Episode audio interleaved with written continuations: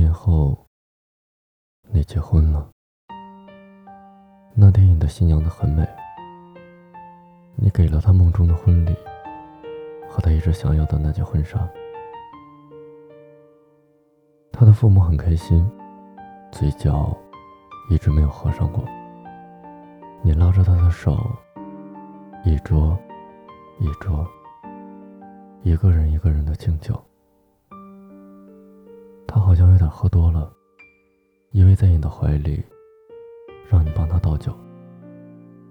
你宠溺的摸了摸他的头，然后一愣，你的眼睛突然看向了坐在最角落那桌的他，想起了多年前，他也总是撒娇的依偎在你的怀里，不同的是，他却劝你少喝点酒。他的目光也看向你，四目相对。你赶紧移开目光，却还是用余光看到了他苦涩的笑。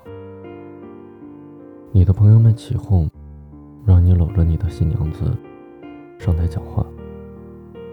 到了台上，你的新娘子拿起话筒，说她这一辈子最幸福的事儿，就是遇见你，因为你把对她许下的承诺，全都实现了。你紧握着新娘的手，突然一松，看向了坐在角落上的他。以前，好像也说过这样的话。你也曾经许诺一辈子，只有她是你的新娘。你突然觉得很愧疚，然后那个陪着你从青涩走向成熟的他突然站了起来。你慌了，下意识的挡住了新娘。或许。是因为他曾经说过，如果不是你的新娘，他就要大闹婚礼。但他只是冲你微微一笑，然后转身离开。你松了口气，可心里又是满满的失望。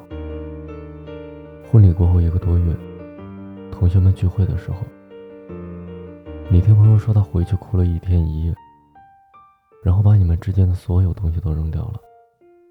然后说，自此以后，他不再认识你。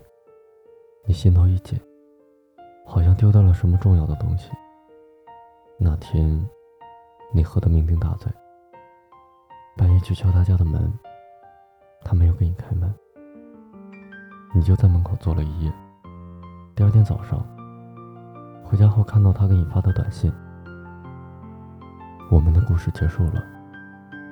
你。再也不是我的超级英雄。